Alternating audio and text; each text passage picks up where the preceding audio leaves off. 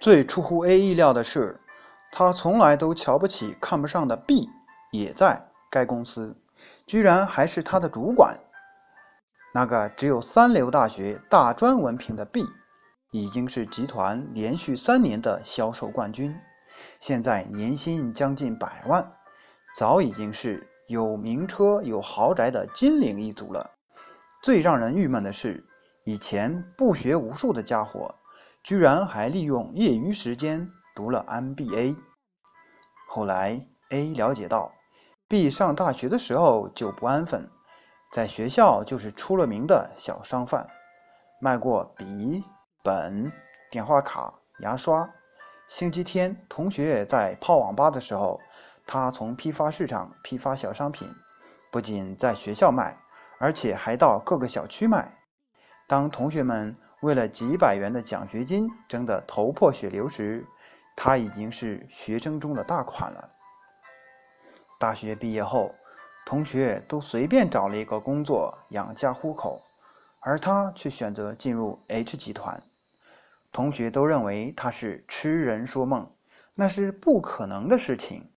作为跨国的大集团，根本不可能给一个三流大学的大专生机会。B 还真的不信邪，真的拿着自己的简历和一群博士生、硕士生一起到 H 集团应聘。没想到他的自信、无所畏惧、天不怕地不怕的精神打动了该集团的人。有着丰富销售经验的老总知道，销售不讲章法，善于捕捉消费者心理、想象力和创造力强的人，在企业里。会比那些只会高谈阔论的人更好用。这样的人在业务的开拓上必有无限的潜力。知识可以丰富一个人的头脑，同样也可以制约一个人的思考。B 尽管没有受过专业的销售教育，但是他利用大学三年的时间，通过和消费者不断的接触，了解了消费者真正的需要。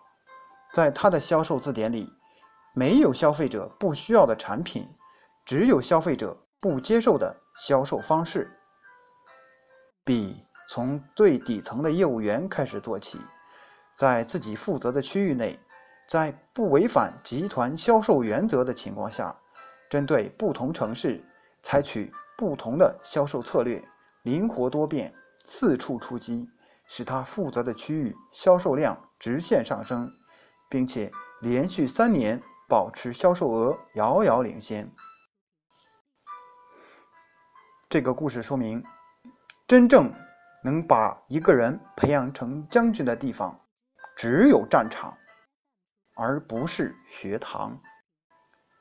在高学历逐渐脱去他华丽外衣的时候，如果我们仅仅为了学历而学，不注意在获得学历的过程中解读人、解读社会，简单的为了就业省时省事，靠学历这杆过时的老枪包打天下，最后受伤的只有我们自己。只要我们的目标不是研究所、技术开发等单位和行业，我们的学历本科就已足够。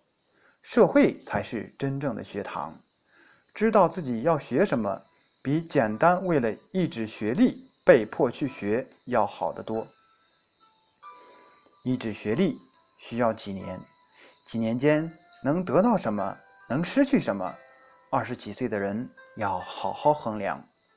当二十几岁的人都在社会上进化时，我们在大学里拼凑研究生、博士生论文等。